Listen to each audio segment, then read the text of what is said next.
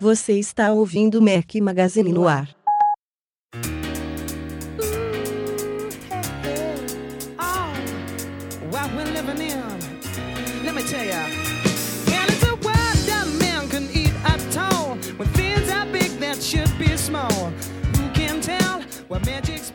Fala galera do Mac Magazine, bem-vindos ao Mac Magazine no ar número 89.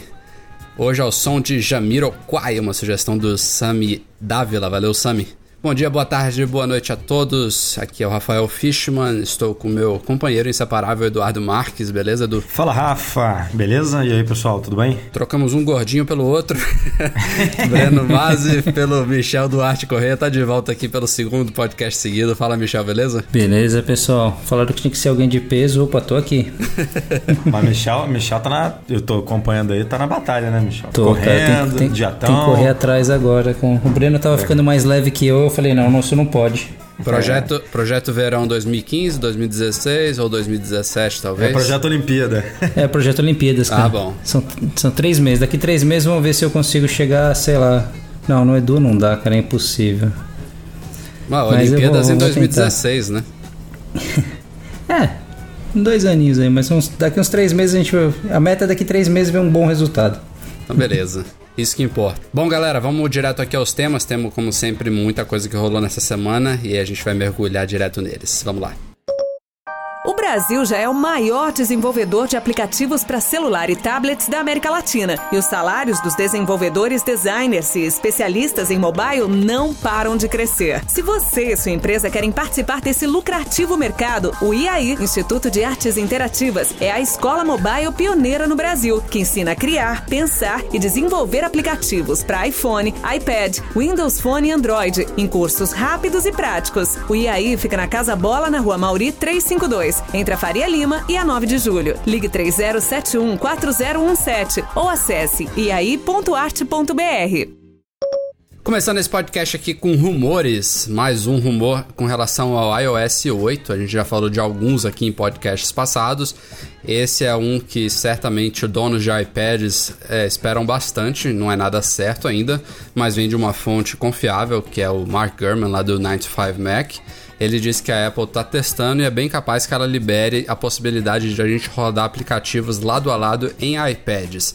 E aí já vem aqui alguns poréns, né? Primeiro que é, isso não é inovação nenhuma, vale notar aqui. É uma coisa que já existe no jailbreak há pelo menos uns dois ou três anos. Inclusive, um brasileiro que eu acho que estreou isso, que foi o Pedro Franceschi, se eu não me engano, esse é o sobrenome dele. Ele lançou o Quasar, eu acho que ainda em 2012, pra vocês terem uma ideia. É, e recentemente, coincidentemente também, é, surgiu um outro tweak para iPads chamado OS Experience. A gente comentou lá no site que faz mais ou menos a mesma coisa que o Quasar, só que de uma forma mais bonitinha, mais moderna, até porque já tem dois anos aí desde que o, o Pedro lançou aquele primeiro tweak. E aí, é, o que se fala agora é que a Apple vai lançar isso. Também não é uma coisa que só vem do jailbreak. Por exemplo, a Microsoft já destacou isso em vários comerciais do Surface como um dos diferenciais dele, na opinião dela, né, de você poder rodar dois aplicativos lado a lado. E o que se espera se a Apple for realmente implementar isso no iOS 8 é que seja algo é, mais bem pensado do que esses tweaks, né, do que essas implementações. E o Gurman, inclusive, já fala em uma possível integração entre os aplicativos que rodem lado a lado. Ou seja, os desenvolvedores vão poder explorar APIs e permitir, por exemplo, que você tenha o Mail aberto. Vou falar aqui de dois aplicativos da Apple, mas isso serviria para de terceiros também. Então, você tá com o Mail com um anexo, né, uma foto que você recebeu por e-mail no aplicativo da esquerda e você tem um, um documento do Pages na direita, você poderia tocar nessa foto e arrastar de um para o outro. Não é só você interagir independentemente com eles. E o detalhe dessa implementação é que, como ela depende desse espaço útil, então, primeiro, ela só funcionaria com o iPad na horizontal, você precisaria estar com ele em modo paisagem. E segundo, o que o cara falou lá do, do rumor, é que ele não rodaria em iPads mini devido ao tamanho menor da tela, né? Que ficaria tudo muito espremidinho. Então ficaria só para os iPads de 9,7 polegadas, hoje em dia é o iPad Air, e também para futuros possíveis iPads maiores, como se fala aí de um de 12,9 polegadas que pode vir ser lançado esse ou no próximo ano, quem sabe. Mas É, o rumor é esse aí. Diga Poderia aí. ter no Mini, né? Poderia. Eu acho que dava. Se bobear, se vier, se vier mesmo um iPhone de 5,5 polegadas, que nem os rumores estão dizendo, acho que daria até pra colocar alguma coisa aí nesse grandão. Sério, Mas- cara? Nossa, eu acho Ah. que ia ficar muito comprometido. É porque assim, pra- pra trabalho pesado, o exemplo que você deu de e-mail e de pages, realmente, eu, eu só imagino isso acontecendo numa tela maior.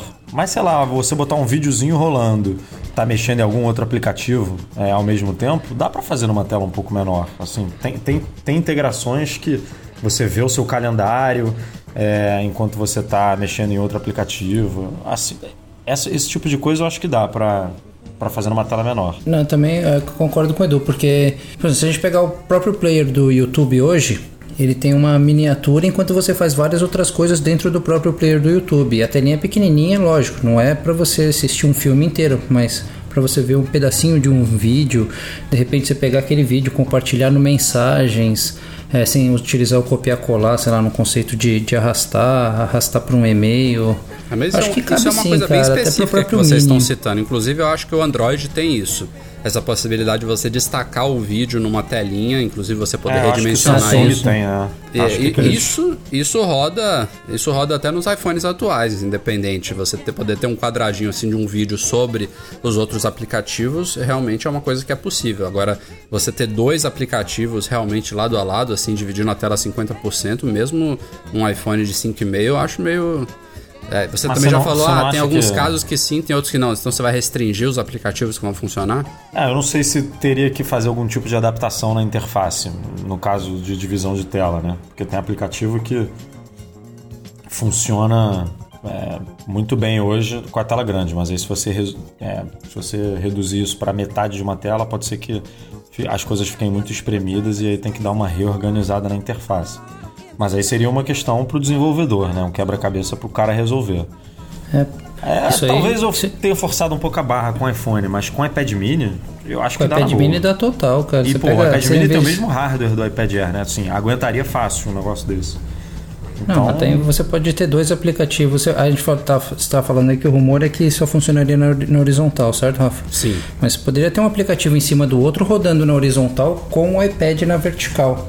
Então não sei se ficou claro aí. Assim, imagina o iPad na vertical com dois aplicativos um em cima do outro rodando na vertical. Entendi. Daria também. É, uma, Aí- uma coisa.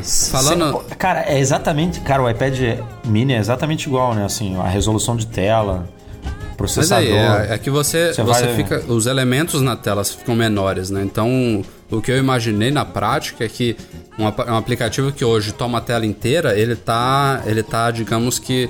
No, tamanho, os elementos, né, os botões, as áreas tocáveis, elas estão no limite mínimo. Não é à toa que o iPad mini, se eu não me engano, tem a mesma densidade de pixels do iPhone. Então, se você coloca um aplicativo de lado, no iPad Air é como se ele ficasse mais ou menos. Eu, não, eu acho que a conta aqui não deve ser exatamente a mesma, mas você pode imaginar que eles vão ficar do tamanho que eles rodam no iPad mini. E se você coloca isso no iPad mini, eles vão ficar menor do que o mínimo que a Apple define como você ter uma experiência bacana com uma experiência de toque. Então, se esse rumor ele já disse isso, eu comecei a interpretar. Nossa, porque se, se ele falou isso, tem algum fundamento.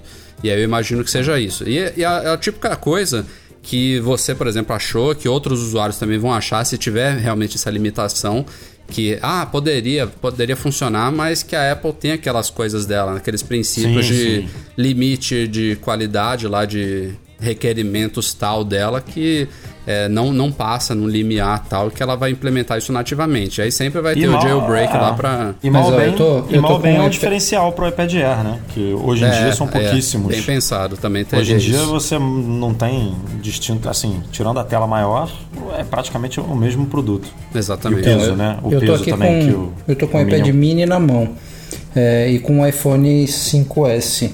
Se eu pegar botar o meu, iPhone, meu iPad na vertical, é, de ponta a ponta dele, é um é quase um iPhone 5S na, na horizontal. Então é como se eu tivesse dois iPhones na horizontal, um em cima do outro e ainda sobra bastante espaço na tela.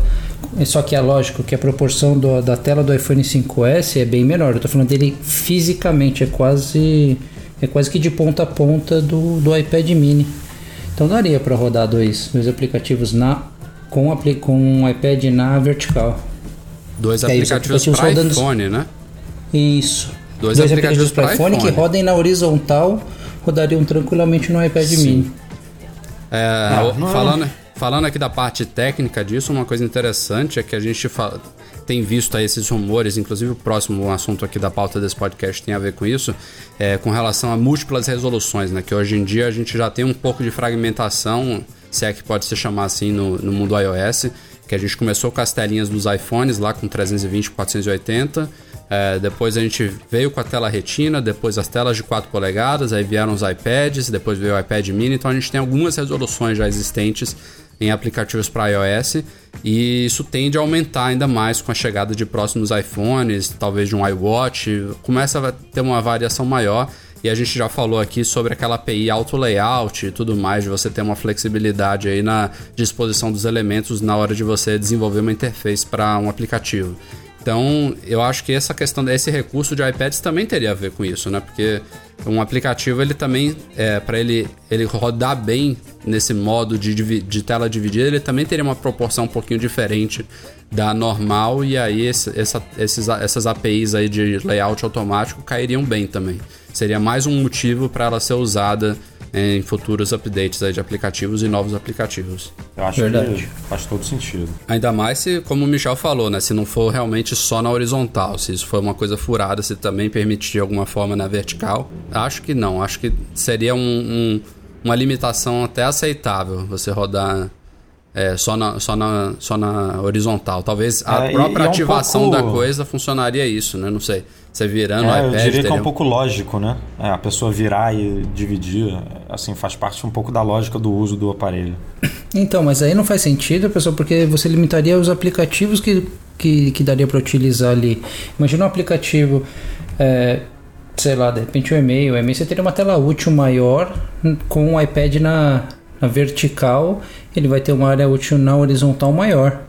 Ele fisicamente na vertical e a tela, imagina o aplicativo funcionando como se estivesse na horizontal. Você tem mais espaço para ler, a- os textos vão de, de uma ponta a É, outra. eu acho que acontece de novo a mesma coisa que eu falei sobre o iPad mini. Eu acho que os elementos na tela, a forma como você está imaginando, eu entendi. Mas tem que ficar tudo menor, entendeu? E isso compromete. Eu acho que a a resolução, a, a ideia é você manter a mesma resolução, só que com o layout adaptado. Não é você diminuir tudo, entendeu? Não é você dar um zoom out assim no aplicativo. E aí É, o fi- botão não pode ficar menor do que já tá. né? Exato. É, Não, é- não vai ficar. É, é, seria a mesma proporção do, de um aplicativo de iPhone. Pensa num aplicativo de iPhone que roda na horizontal e na vertical. Quando você virar o iPad, ele, te- ele teria que ter o mesmo tipo de resposta. Mas aí você imagina uma interface adaptada para horizontal com todo o espaço que ele tem para ocupar na, na, na tela, né? Digamos. Isso. Um aplicativo para horizontal que ele vai ocupar toda a, a extensão horizontal do iPad rodando na vertical. Ele vai ficar todo espremido, entendeu? A interface não foi pensada para aquilo. É É, diferente você de vai, você, você ter um vai aplicativo. reduzir o, É. você vai reduzir a área útil do aplicativo pela É metade. diferente não, não, de você não, não, não, colocar um aplicativo, o iPad na horizontal e manter dois aplicativos rodando como se eles estivessem na vertical. Não, mas eu tô falando diferente. Ela fala assim, ó. É, se o iPad estiver na vertical, só funciona um em cima do outro. Se ele estiver na horizontal, só funciona um do lado do outro. Aí eu acho que o que você quis dizer é se o iPad estiver na horizontal, um poder funcionar um em cima do outro. Aí fica, fica horrível. Não, seria Entendeu? um do lado do outro mesmo, a telinha dividida ao E- meio e dois Isso. aplicativos rodando como se estivessem na vertical. Exato. Aí se você virar o iPad na vertical, ele tá em pezinho, os, os- ele só funcionaria um em cima do outro. Entendi. E aí É. o aplicativo é como se o aplicativo funcionasse na horizontal, como funciona no iPhone. Se você virar o seu, e- o, e- você está lendo o e-mail, se você virar o iPhone de lado, ele vai funcionar na horizontal. É essa a proporção que eu digo. Aí é a mesma, é o mesmo que funciona no iPhone. É, não, eu entendi, eu entendi o raciocínio. Mas é, é- é muito quebra-cabeça aqui pra gente tentar. Cara, do ponto de vista de desenvolvimento, assim, tempo de, tempo de fazer um app, tempo de, de para tentar jogar um app né, pra rua vai, vai, vai aumentar bastante, né? O pessoal de criação vai ter um bom trabalho aí, né? né, mais testes, mais, mais preocupações, certamente.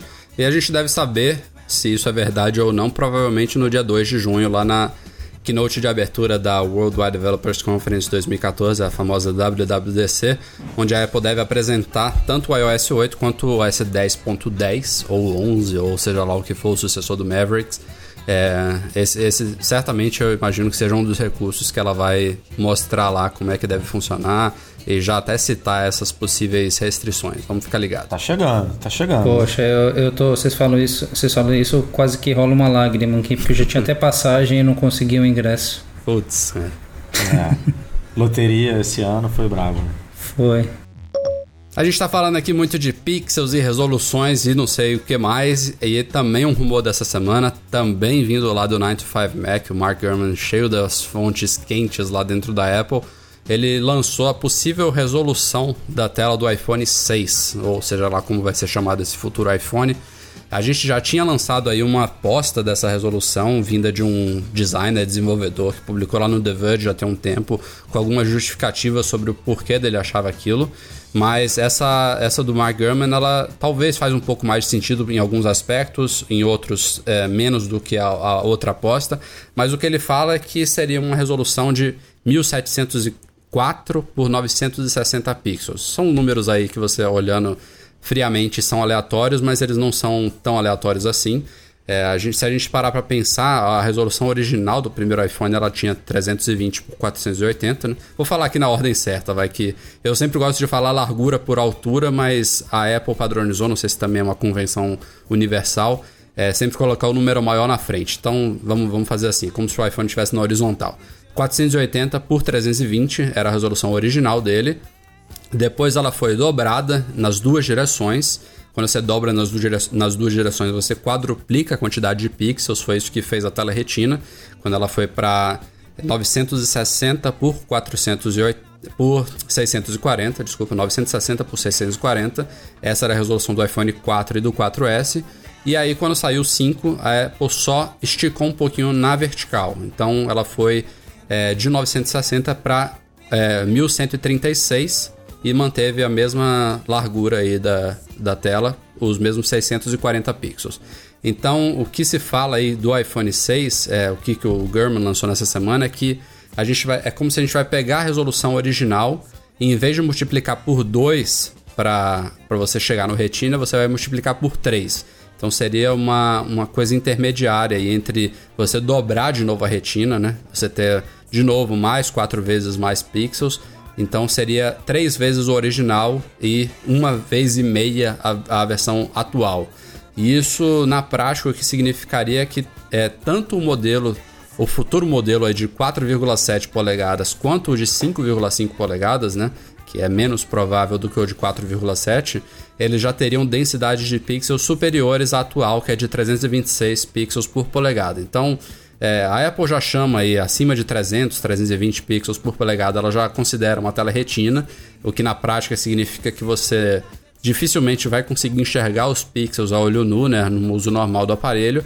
Então, se ela vai ter um número de pixels ainda superior a isso, tende a deixar tudo ainda mais nítido. Não sei se faz uma diferença prática muito significativa. Há quem já tenha usado esses Androids que tem alguns, acho que até superam 400 pixels por polegada, que realmente faz uma diferença.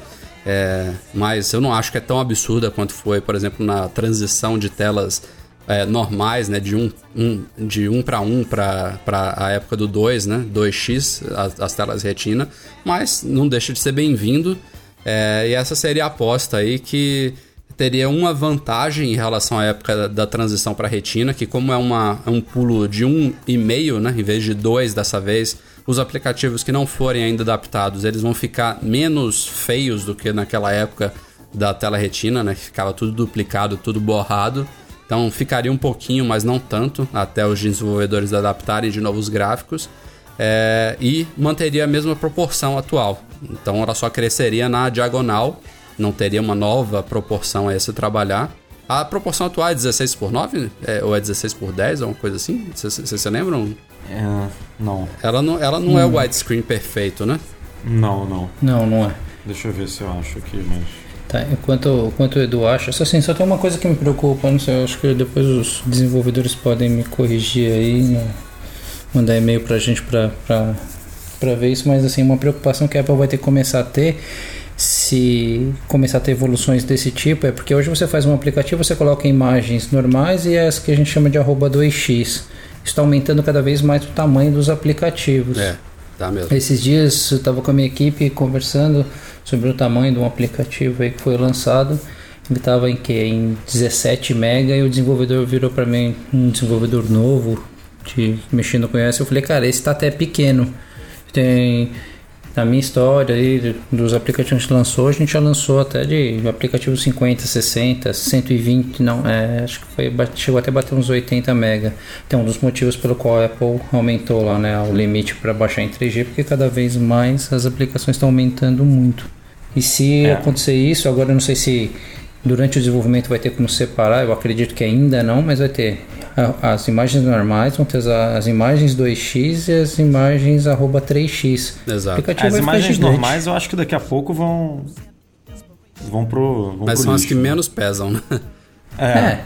Mas, cara, isso, isso não tem jeito. Isso é o custo da, da tecnologia. Você vê, imagina os, é, hoje em dia na iTunes Store a gente não tem vídeo em 4K.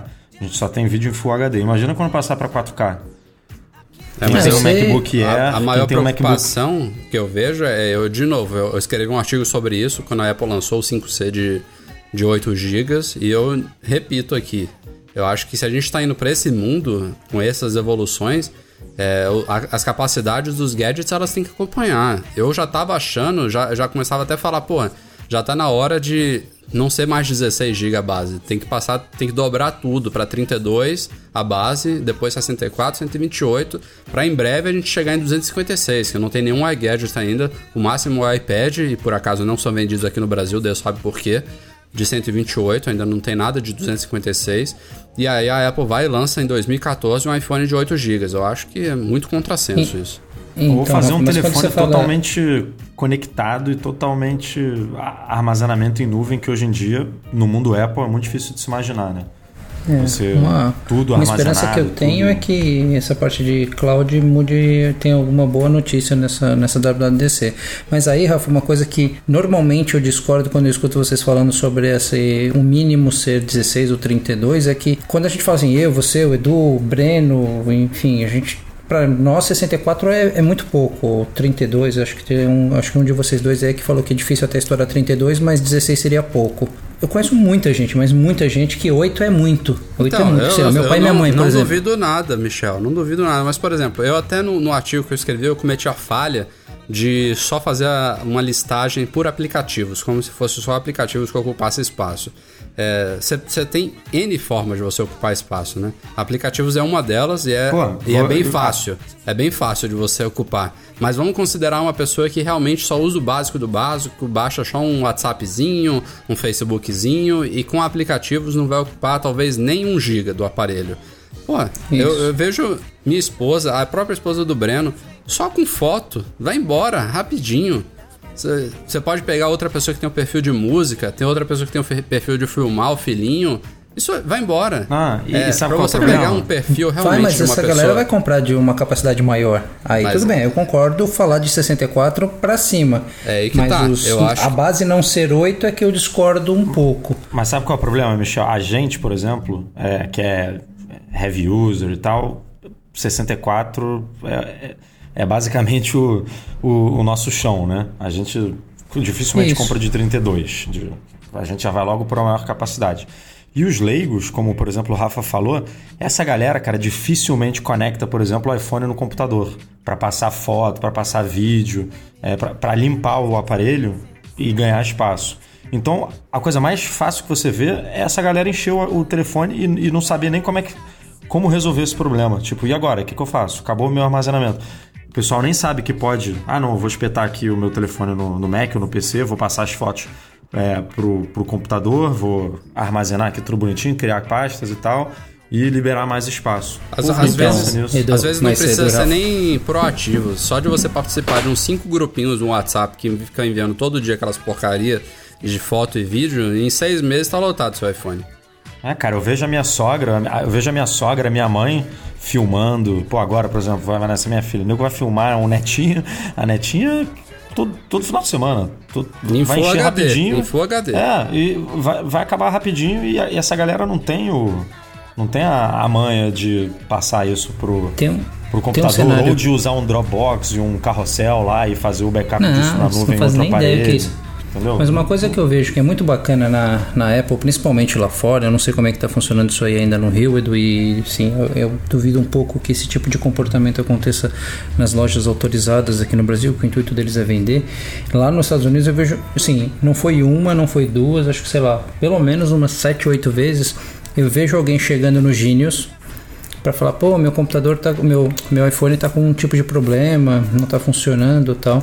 Eles naquela política da Apple de perguntar como que a pessoa utiliza e aí verificar, ah, eu uso só para falar, mandar mensagem e tal. E um do que eles oferecem é o de 8 GB, porque eles fazem uma análise do iPhone anterior ou que está com algum tipo de problema e oferecem esse de 8 porque a pessoa diz que não quer gastar muito. Fala, dentro do seu perfil esse de 8 cabe muito bem. Então deve ter muita saída ainda para esse público. Pelo menos lá eu vejo isso muito Não, acontecer. tem, com certeza, mas pra mim é, é exclusivamente preço. É.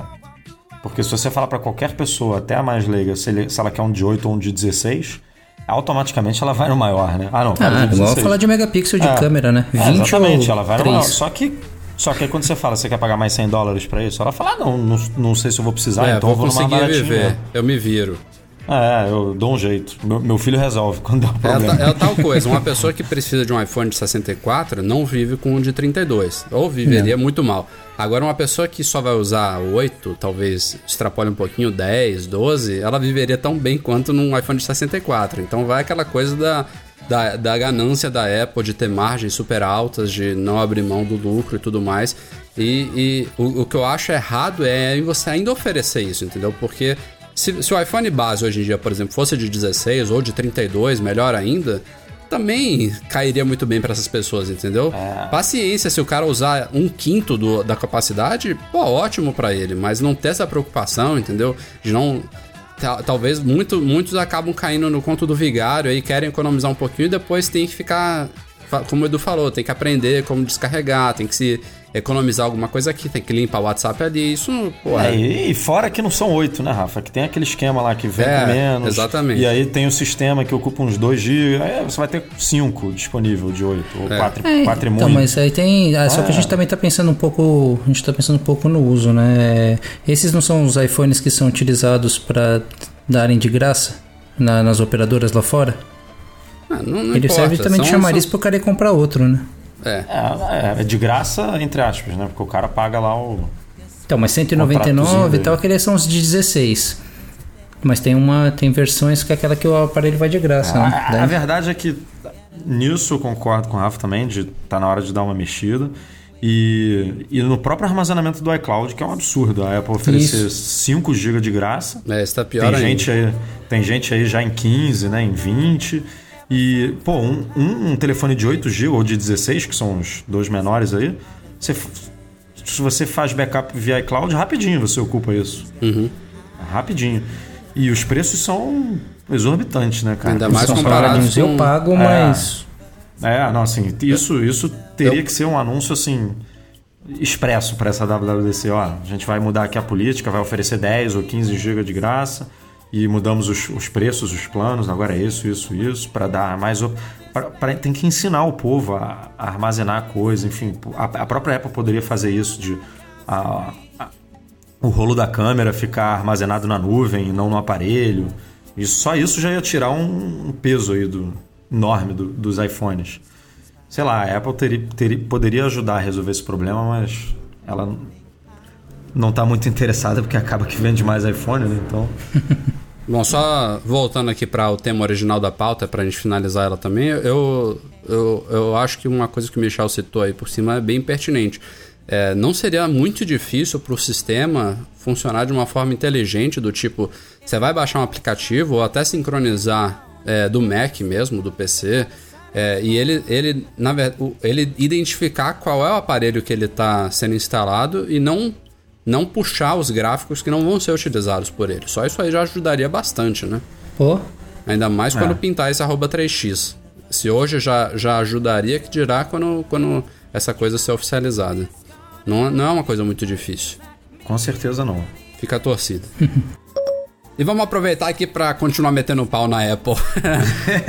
Falha recorrente no iMessage. Vamos explicar aqui. É é uma coisa que já acontece há anos, desde 2011, Edu. É, alguma coisa assim, né? É final de 2011. Foi final de 2011 uma falha e começo de 2012, mais especificamente essa falha que a gente vai comentar agora. Tá. É, tentar explicar de uma forma prática aqui, bem simples, o que acontece. É, a, a Apple, quando lançou o iMessage, ela teve a pretensão de facilitar a troca de mensagens usando rede de dados, né? Então ela integrou isso ao aplicativo Mensagens do iPhone, é, depois também futuramente do iPad e do Mac, mas no iPhone é o principal, que você antes só podia enviar SMS nativamente, né? Você precisava instalar um WhatsApp da vida, um Viber, para você trocar mensagens aí à vontade pela rede de dados, Wi-Fi ou 3G, 4G. E aí ela integrou isso ao aplicativo nativo, então quando você vai enviar uma mensagem pelo aplicativo Mensagens do iPhone para alguém, você digita o número de telefone dela lá, ou o e-mail, hoje em dia compatível também com e-mail, mas o mais legal é telefone. E aí a Apple se encarregou de fazer um sisteminha aí que ela identifica se aquele número de destinatário é um usuário de iPhone, de iPad e tudo mais, e ele automaticamente muda lá o modo de envio da mensagem, em vez de ser um SMS, né? Em vez de você pagar ou não, dependendo do seu plano, mas em vez de aquilo ali passar pela operadora, né? De ser uma mensagem, um torpedo nativo, ele vai pela rede de dados e você não paga nada por aquilo ali. Você pode enviar um milhão de mensagens que você só vai usar a sua rede de dados. É, e aí tem as outras vantagens do iMessage, como troca de áudio, foto, vídeo, mensagens de grupo e tudo mais, que não vem ao caso. Mas o que acontece? A Apple criou isso e aí é, futuramente aconteceu alguns casos de pessoas que abandonaram a plataforma iOS, é uma coisa hoje em dia até muito comum, e passaram para o Android, para o Windows Phone, whatever. E aí o que acontece? O sistema da Apple, por exemplo, se você já enviou alguma vez uma mensagem para um número que tinha um iPhone, é, ele fica automaticamente registrado como aquela pessoa tendo um iPhone. Então, quando você vai mandar uma mensagem de novo para ela, ele não fica toda hora consultando né, se, se a pessoa tem ainda disponível um, um aparelho com um iMessage ou não. E essa foi uma falha do sistema da Apple, né, que ainda não foi corrigida. Em alguns casos funciona, em outros não. O fato é que ainda há casos que estão reclamando disso. Um deles foi relatado essa semana, por isso que a gente trouxe o, assunto à tona, de um cara que tentou de tudo, de desativar o iMessage nos servidores da Apple, de restaurar. É, que mais que ele fez, Edu? O cara fez vários, vários procedimentos Ah, Tem um recomendáveis. procedimento que você entra no site de suporte, onde você registra os seus aparelhos e aí você descadastra, Descadastra. o aparelho em questão. Enfim, ele fez todo o procedimento aí que para algumas pessoas já funcionou, mas é, no caso dele e de muitas outras não funcionou. E aí o que acontece? A pessoa manda uma, uma mensagem para ele, não sabe que ele não tem mais, é, a não ser que a pessoa conheça ele pessoalmente, esteja em contato constante, não sabe que ele não tem mais o iPhone. Ainda consta no aparelho dela que a a iMessage foi entregue, e essa mensagem fica no limbo, nunca é mais entregue porque o iMessage não está integrado em outro sistema operacional que não o iOS. E aí não tem uma forma de você é, informar isso de uma forma geral, de, de comunicar, de impedir que as, as iMessages continuem sendo entregues, e aí aquele número fica comprometido e você não consegue mais voltar a receber SMS normais no seu aparelho. Então é uma falha grotesca aí de, da própria engenharia do sistema como um todo. É, não vou dizer aqui Que tá aí há como- dois anos, né? É, que a gente comentou vê. no início. A própria Apple já reconheceu, ela reconhece o problema, a existência do problema, já se mostrou meio perdida na resolução da coisa. É, ao contrário, por exemplo, do que a gente falou aqui das- dos gráficozinhos lá de identificar e descartar o arroba 2x, o arroba 3x, é, eu não vejo isso como uma coisa realmente simples de resolver, mas é um pepino que, que é sério, né? Imagina, eu fico imaginando eu passando por isso, eu ia ficar muito puto de saber que talvez as pessoas estejam tentando falar comigo me mandando mensagem que eu nunca vou receber. É muito sério, não é à toa que as pessoas estão tão putas da vida aí que já tá rolando mais de um processo aí contra a Apple. Já foi um ou dois, foram abertos só essa semana, depois dessa volta da polêmica aí. E com razão, realmente é uma falha é, complexa, mas inaceitável aí do sistema. Não, é, vou te falar que para esse caso específico do iMessage, eu acho que faltou a Apple sentar, assim, a impressão que eu tenho, né? lógico que pensando no conceito básico de troca de mensagem, eles até que resolvem o problema e funciona lá o WhatsApp da vida. Só que faltou sentar, na, sentar voltar para a prancheta e pensar em situações fora do comum. Aconteceu ontem, ontem eu fui levar o meu carro para lavar, tava conversando com, com o Breno no iMessage, cara, faz isso, tal, vê aquilo para mim, de repente chegou uma mensagem via SMS de um número estranho. Falei: "Ah, quem é esse?" Falei: "Oi, quem é?" O Breno respondeu, veio via iMessage. É o Breno, pô, você não tá conversando comigo? O que que aconteceu? Assim, provavelmente ele registrou um novo número lá e aí ele se perde, ele não consegue mais saber que aquele número é do Breno. Assim, tem vários, vários problemas. Eu tenho um número americano e um brasileiro. Chega lá, às vezes eu ativo o meu número americano em, em telefones separados. Às vezes ele recebe mensagem do meu número brasileiro, às vezes não. Às vezes ele entende que eu tenho dois números e dá para receber tudo num telefone só. É confuso, tem hora que ele desativa sozinho. Tem O várias. iMessage é o novo Mobile Me da Apple. É, é, É. Tá bizarro. E, e é curioso, Aí essa, essa sacada da Apple de integrar, né? De você automaticamente alternar para iMessage quando tem, tem um iGadget disponível e não. É, isso ao mesmo tempo é muito confuso para quem não tá ligadão, não sabe aquela questão da. Quando a mensagem é verdinha, é SMS, quando é azulzinha, é iMessage. Na verdade, até no campo né, de digitação ele indica se é uma mensagem de texto ou uma, um iMessage, mas para o usuário leigo, a pessoa que não tem muita atenção, isso é tão confuso que eu já percebo é, pessoas que não são tão ligadas em tecnologia como a, gente, que preferem usar o WhatsApp ou similar pela segurança de que ali não tem como sair um SMS, entendeu? A pessoa fica confusa. Às vezes eu mando o iMessage, eu gosto de digitar pelo Mac, então eu uso muito mensagens do Mac. Eu envio um, um, um iMessage para um, alguém e essa pessoa, em vez de responder pelo iMessage, ela fica com medo, ela me responde pelo WhatsApp. É muito comum isso acontecer. É, e vamos Sem combinar, contar a né? bagunça o que dia é, né, que Rafa? o WhatsApp lançar um, um, um cliente para computador, desktop. ferrou, né? Acho que vai ficar difícil alguém conseguir chegar. Outro, vários, outros vários já tentaram, mas o WhatsApp ainda está liderando essa É, brincadeira. a, minha, a minha dica nesse caso, como no WhatsApp não tem essa interface, né, só roda no iPhone, é uma- um utilitário que eu tenho no Mac. Tem, tem mais de um, o Edu usa outro aí que ele achou melhor. O que eu uso chama Type to Phone. A gente já falou dele lá no site. Ele se conecta ao iPhone via Bluetooth e aí você, com o aplicativo aberto, tudo que você digita nele é, sai no teclado do iPhone. É como se o teclado do seu Mac fosse um teclado Bluetooth da Apple integrado ao iPhone. Então, Pra não ter que ficar digitando na telinha do iPhone, eu deixo um iPhone até no dock da Apple mesmo, ligado via USB no Mac. Aí eu abro o aplicativo e aí vou respondendo no WhatsApp, digitando no Mac e olhando pra tela do iPhone. É bem prático. Mas voltando ao iMessage, é incrível, né, cara? A gente que usa no computador, né, Rafa? A capacidade que que o aplicativo tem de não agrupar as mensagens de um mesmo contato. Se você manda pro telefone do cara, ele Agora aconteceu de um isso. jeito. A gente tava É, falando. você- Eu, você, o. Michel. Eu mandei pra vocês. Eu acho que talvez eu tenha mandado pro seu e-mail e pro número do Michel, não importa. E aí um de vocês respondeu e aí já trocou o remetente, né? Porque você escolhe, né? Como você recebe o iMessage tanto no telefone quanto no e-mail, você escolhe como você quer se identificar. E aí se já muda um desses, se alguém se identifica diferente do remetente, do destinatário que você escolheu, ele já cria uma outra outro grupo de É, mensagem cara, como se fosse outra chato pessoa. Isso. A- a- o servidor da Apple não tem capacidade de entender que aquele número de telefone e aquele e-mail é, é a mesma pessoa e, e faz parte da mesma conversa. Tipo. E uma coisa que, eu separar. sinto. Uma coisa que eu sinto falta é um gerenciador, não sei, não sei nem se tem, de repente eu tô falando uma baita besteira, mas um gerenciador para saber quais aparelhos estão ativos com quais, é, quais aparelhos estão ativos e recebendo através de qual canal, e-mail, telefone, alguma coisa assim. Às vezes eu recebo uma mensagem aqui na minha frente, tá o meu, tá o meu, tá o meu meu Mac, dois iPad, três iPads e o iPhone. Quando alguém manda mensagem, parece loja de carrilhão, né? Daquelas que toca tudo aqui. Os vizinhos até reclamam. Mas eu queria poder desativar um ou outro num tipo de gerenciador. Eu sinto falta disso. Tem que ficar indo lá um por um, ver o que está ativado, o que, que não está ativado.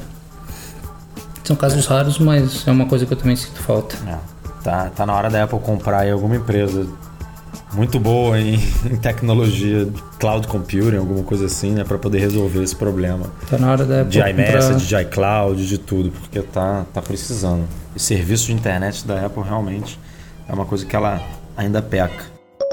Depois de 10 versões betas, que começou aí em março ainda, foram mais de dois meses de testes aí do OS 10.9.3, a terceira atualização menor do Mavericks, a Apple liberou o upgrade, o update aí para todo mundo nessa semana, na semana passada, digamos assim, né? Estamos gravando isso aqui já na, na virada de domingo para segunda, 19 de maio. É, é um update, como a gente falou, um update secundário, digamos assim. né? Não- não- esses updates eles não costumam trazer grandes novidades, são updates que melhoram a estabilidade, a segurança, a compatibilidade, como a Apple gosta de falar do sistema. Especificamente o 10.9.3 ele trouxe duas coisas de destaque.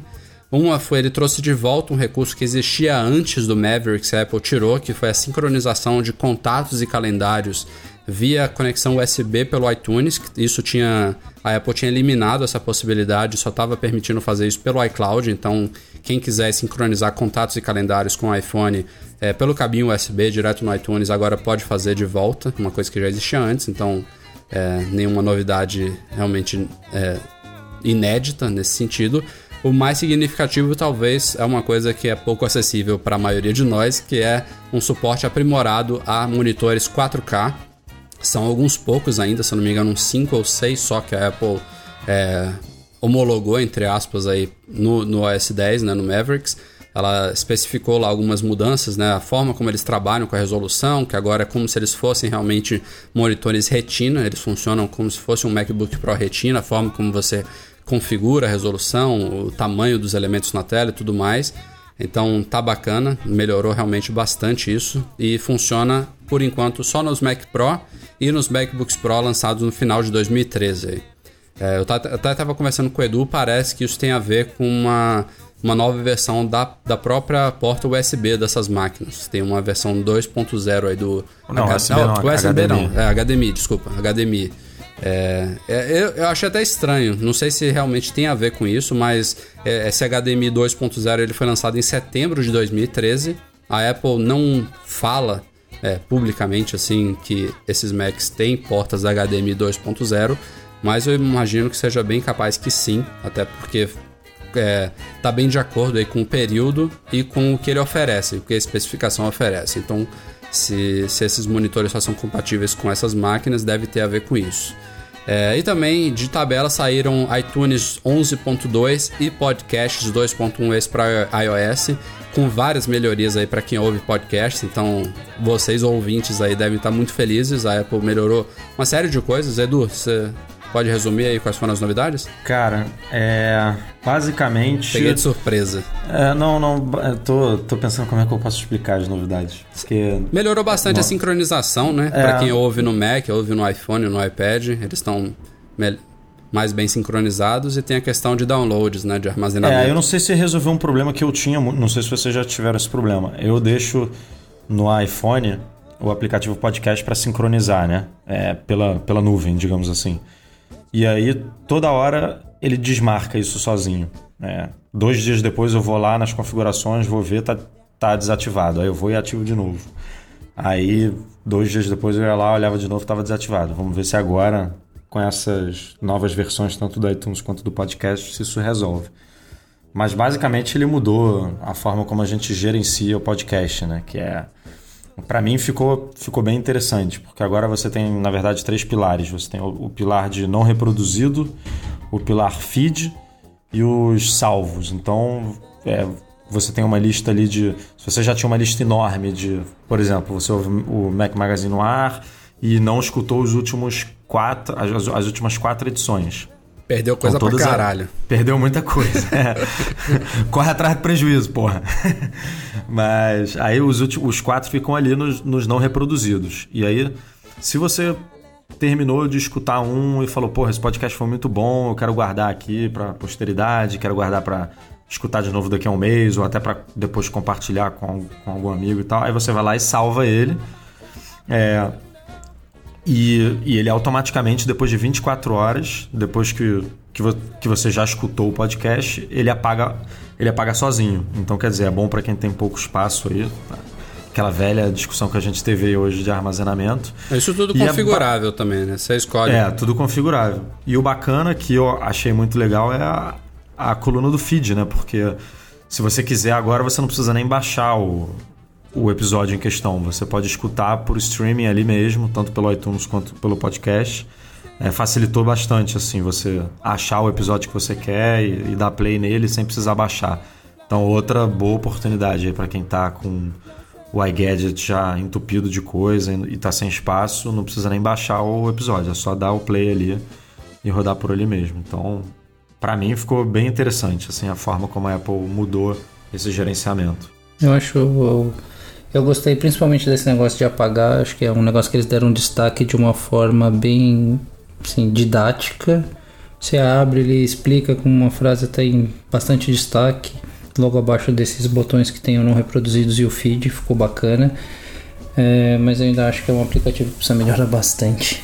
Não é popular. É, Fala em melhorar, tanto o iTunes quanto o podcast vieram com pepinos. É, o primeiro deles, do iTunes, a gente achava que era do 10.9.3, mas não foi, foi do iTunes. Então a Apple liberou o 11.2.1, que foi a questão da pasta usuários do Mac, que sumiu para alguns usuários, principalmente para quem tinha o Buscar Meu Mac ativado nas preferências de iCloud. Você vê que é uma coisa. Como é que o iTunes some com uma pasta do sistema por causa de um recurso do iCloud, mas enfim. Foi o que aconteceu. A pasta ela ficou escondida da, da visão, não é que ela foi apagada. A gente até deu a dica lá no site de como é, mostrar ela de novo temporariamente, usando um, um comandozinho básico no terminal. Mas o 11.2.1 já resolveu isso realmente para todo mundo. A pasta usuários lá na raiz do sistema voltou a ser mostrada por padrão. E o podcast também recebeu os dois no final de semana, já chegou a 2.1.2, porque alguns, vários usuários falaram que ele estava bem estável, estava crashando ao abrir, não estava funcionando direito. E aí a Apple também correu para liberar um update e corrigir isso. Então os dois problemáticozinhos, mas felizmente um, um update no sábado, o outro no domingo, a Apple varou aí a noite para corrigir É. esses problemas. problemas Isso que acontece, libera 10 versões beta do OS 10.9.3 e nenhuma do iTunes, aí deu problema. É, eu acho meio fraco nesse processo de beta da, da Apple. É... Eu já tra... Quer dizer, não é que eu acho fraco, deixa eu me corrigir. Eu acho que é um, assim, é um processo difícil de ser feito. Eu já, já tive a oportunidade de trabalhar numa empresa americana é, que assim, era de bastante renome no mercado. Acho que pode falar, né? Também era all. Tipo, quem não conheceu a American Online. Eu tinha no Brasil eu era responsável pela, pela coordenação dos processos de beta e o controle de qualidade dos softwares. Então, numa frente eu testava antes de liberar para o mercado e numa outra frente eu tinha que ver os voluntários que ajudavam realmente a testar. Eu tinha na minha comunidade beta 13 mil pessoas, por volta de 7 mil ativos utilizando o software, mas que realmente reportavam problema que eram, que eram relevantes, não davam 15. Então de 6 mil, 7 mil se aproveitavam 15, 20 pessoas e que realmente testavam bacana, não davam 5. Então, E olha, é- que, e olha que naquela época não dava para xingar muito no Twitter, né? Não, não dava. Isso é. Imagina hoje em dia.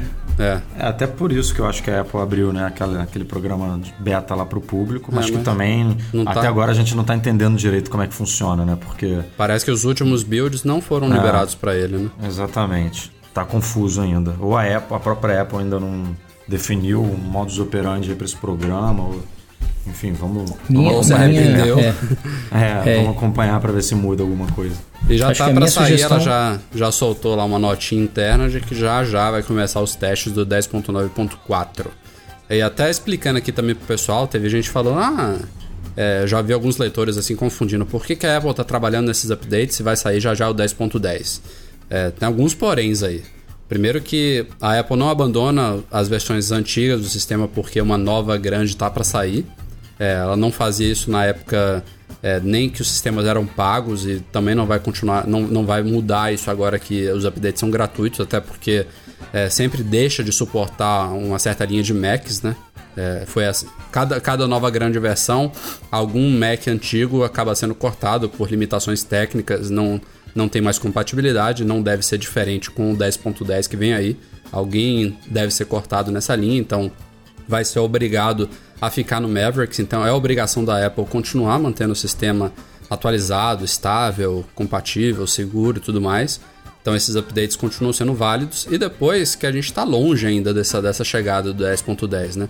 É, ele vai ser apresentado agora no começo de junho e a gente ainda tem uma fase beta de pelo menos dois, três, às vezes até quatro meses. Então tem tempo de sobra aí para ela lançar um 10.9.4 ainda antes dele. E nada impede que saia um 10.9.5 depois também, até depois do lançamento dele. Isso já, já aconteceu no passado, então são duas coisas diferentes. Um, um é update de manutenção, outra é uma nova versão mesmo, com novidades, com mudanças mais significativas. E inclusive no caso do OS 10, espera-se que seja bem mais significativo esse ano, com uma interface renovada aí, como a gente já falou em podcasts passados. Então fica só esclarecimento para vocês. Até porque, né, se a moda pega de ficar processando por cair algum tipo de funcionalidade, como fizeram lá com a 3G, né? Pois é, é. porque tem que ficar mantendo por muito tempo as coisas. E vamos chegando aqui ao final do podcast com a nossa leitura de e-mails enviados para noar.mecmagazine.com.br. Antes da gente entrar nos e-mails que a gente separou aqui nessa semana, é, tem duas coisas. Vários, vários leitores pediram é, pro Breno falar sobre a questão do Genius, que ele ia levar o iPhone lá da esposa dele. Então isso a gente vai deixar separado aqui pro próximo podcast, quando ele estiver aqui para falar. Nem eu sei o que aconteceu, não falei com ele sobre isso, então não tenho nada para repassar para vocês. E também muitos leitores falaram que aquele problema que a gente discutiu também no penúltimo podcast sobre iPhones desligando com bateria de 10, 15, 17, 20% do nada, que a gente citou iPhone 5. Vários leitores com iPhone 4S falaram que isso também acontece com eles. É, teve um ou dois que seguiram nossas recomendações aqui que a gente deu no, no último podcast. Falaram. Teve um que falou que resolveu, maravilha, que tava, fez teste, que ficou usando o iPhone com 1% e de repente desligou como deveria ser. Teve outro que falou que melhorou muito, mas que ainda estava desligando, se eu não me engano, com 2 ou 3%, mas que antes desligava com 15, 17%. Então, enfim, é um, é um problema realmente que, como a gente já constatou aqui, existe. E a gente espera que próximas versões do iOS resolvam isso de uma vez por todas e que não faça as pessoas terem que restaurar aparelho, redefinir ajustes e tudo mais. Então fica aí é, para constar aqui. Então o primeiro e-mail dessa semana vem do Fábio Almeida. Ele pergunta se é possível conectar duas caixas de som via Bluetooth ao mesmo tempo no iPhone. Alguém sabe? Eu acho que Como não, é que né? é? Como é que é? Repete aí que falhou aqui pra mim. Se é possível conectar duas caixas de som via Bluetooth num iPhone só. Eu acho que não. Eu acho que o Bluetooth só emparelha com um ou eu tô errado. Cara, tem, mas não de- aí não depende do iPhone, na verdade. Depende, da Depende das caixinha. caixas, é. É, porque, por exemplo, aquele Reading Radio 2, que nem vende ainda, ele tem essa função. E a Jawbone Mini, se eu não me engano, recebeu essa semana uma atualização de firmware aí que permite isso. Mas aí o que, que acontece? A caixinha sincroniza com a outra caixinha. Hum, Então Ah, você. pra não- funcionar estéreo, bacana, Você, né? é, você conecta o teu iPhone numa caixinha, uma master uma, e essa master se comunica com as outras. é, exato. E não são outras. Eu acho que o limite, o máximo que você consegue, acho que são dois, dois alto-falantes, duas Uhum. caixinhas. Acho que nem, nem dá pra encaixar uma terceira aí. É, mas os, uni- os únicos dois alto-falantes que eu conheço que fazem isso são esses dois, a Jawbone Mini e esse Reading Radio 2 que ainda não está sendo vendido. Uma pessoa bacana pra responder isso pra gente é o nosso amigo Winston, que a casa dele inteira, né, com caixinha de Bluetooth. Ah, é? O Gordo Geek?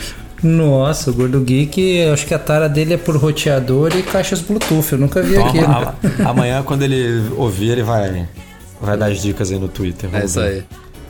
Ah, segundo e-mail é de uma mulher, sempre muito bem-vinda, da Milena Lins. Ela pergunta que ela diz que quando ela faz backup do iPhone ou iPad no computador, no caso dela é um MacBook Pro do final de 2011, todos os aplicativos baixados são salvados no computador.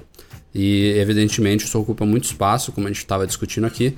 E ela pergunta se é necessário manter os aplicativos no MacBook dela, se ela pode deletar todos. Eu vou começar a responder aqui, se vocês quiserem, vocês complementam. Ó, Milena, não é necessário. É, os aplicativos eles estão, como eles vêm todos da App Store, eles continuam todos na nuvem, a não ser que o aplicativo não esteja mais na loja, que ele tenha sido retirado da loja, que a Apple tenha retirado ele por livre e espontânea pressão.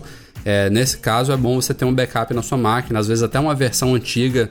É, se você tiver, por exemplo, um iPhone que não, não roda uma versão atual de um aplicativo, nesses poucos casos é bom você ter um backup local. Mas no geral, não, não, é, não- há necessidade nenhuma, porque você pode baixar os aplicativos a qualquer momento direto lá da App Store, do iCloud.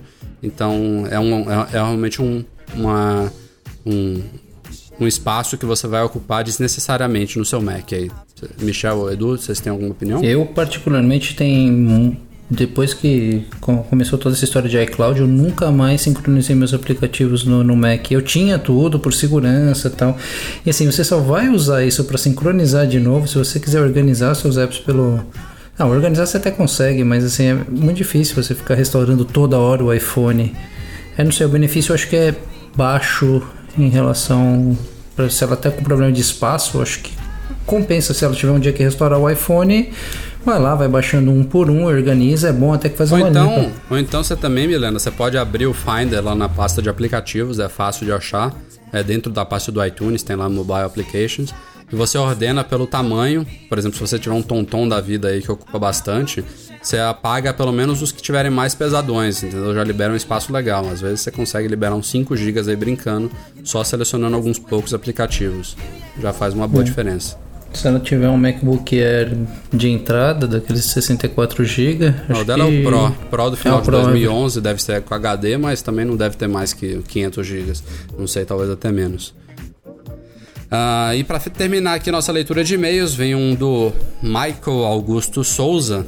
Ele fala aqui sobre Apple TV. Ele tem uma, um Apple TV de terceira geração e ele observou que tem uma opção de saída de som Dolby Digital, mas que ele não conseguiu fazer isso funcionar de jeito nenhum.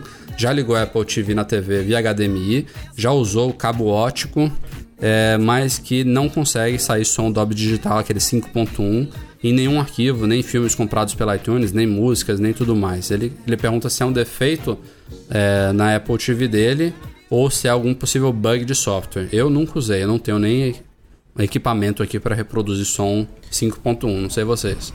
É, então, mas eu acho que assim, se, é, não sei se, não sei se tô falando besteira ou não, mas ele precisaria realmente de algum equipamento para conseguir reproduzir 5 por 1 um, né? Eu já, eu particularmente já liguei com cabo ótico na TV e direto com HDMI não notei diferença nenhuma. Não, isso Nenhuma, assim. certamente não. Eu imagino que ele tenha, né? Que ele tenha um equipamento lá, várias caixinhas e tudo mais, um home theater da vida. É, então, eu acho que ele teria que ligar, porque é, na verdade causa mesmo um pouco dessa dúvida, porque tem uma saída, tem uma saída ótica no Apple TV, tem uma entrada na TV. Muita gente liga isso direto, tá? Então acho que a primeira coisa que ele tem que verificar é isso, ele tá ligando num home theater para conseguir reproduzir. É. Tá Se não for realmente, se fizer uma diferença, deve ser imperceptível. Eu ligo só no HDMI mesmo e pra mim tô bem satisfeito. Eu já liguei em três tipos de TV de marcas distintas. Me realmente não notei. Até guardei, porque é um cabo a mais que fica ali sincronizando de bobeira. Eu acho que eu nem tenho um cabo desse, porque realmente não. Só, é- só, só faz sentido se você tiver equipamento pra tal. Mas enfim. Ah, tem aquela, Sim. sabe aquela história? Você tá lá na Best Buy e de repente você olha e fala: Ah, cabo, deixa eu experimentar, vai, vamos ver se É. muda alguma coisa. Eu já fui- fiz essa besteira umas duas vezes. Bom. Cheguei aqui e não mudou nada, nada. Michael, se, se é o seu caso aí de você realmente não ter as caixinhas adequadas, então é isso. Realmente não vai fazer diferença. Mas se você tem, já fez todos os testes, já ligou direitinho e não tá saindo realmente, é, pode ser algum problema de hardware. Imagino que pode ser sim. É, Então, Mas- Mas se vale tiver- aquela dica de de repente entrar em contato com o suporte, né? Porque assim, é incrível como o suporte da Apple, se ele não tem a informação, ele vai atrás. Às vezes a gente, a gente fala muito aqui de iPhone, Mac e tal, mas é, até esses dias, acho que duas pessoas me ligaram com problema de fonte de, de Mac. Até para suporte da fonte eles deram esses dias. Então dá uma ligadinha no suporte, no 0800, e eles de repente conseguem te ajudar. Ah, vê logo antes que a garantia acabe, se é que ainda tá na garantia, né? Porque se for algum problema no Apple TV, já, já resolve logo. Bom, galera, este foi o Mac Magazine no ar número 89. Obrigado, Edu, e até semana que vem. Valeu, Rafa. Até semana que vem. Valeu, galera, por mais uma semana aí de audiência. Obrigado. Michel, valeu por cobrir o Breno, por estar aqui com a gente mais uma vez. Convidado muito bem-vindo. Valeu mesmo. Falou, pessoal. Eu que agradeço aí. Quando precisarem, sabe que eu tô por aí. Eu tô, eu tô igual. Eu tô igual, acho que é a expectativa do Lucas, aquela turma da seleção brasileira, né? Naquele set que falta para ser convocado, assim. Cara, alguém se machucou, vem pra cá. Foi bem assim hoje mesmo. Bom, galera, valeu. Obrigado a todos pela audiência e até a próxima. Tchau, tchau.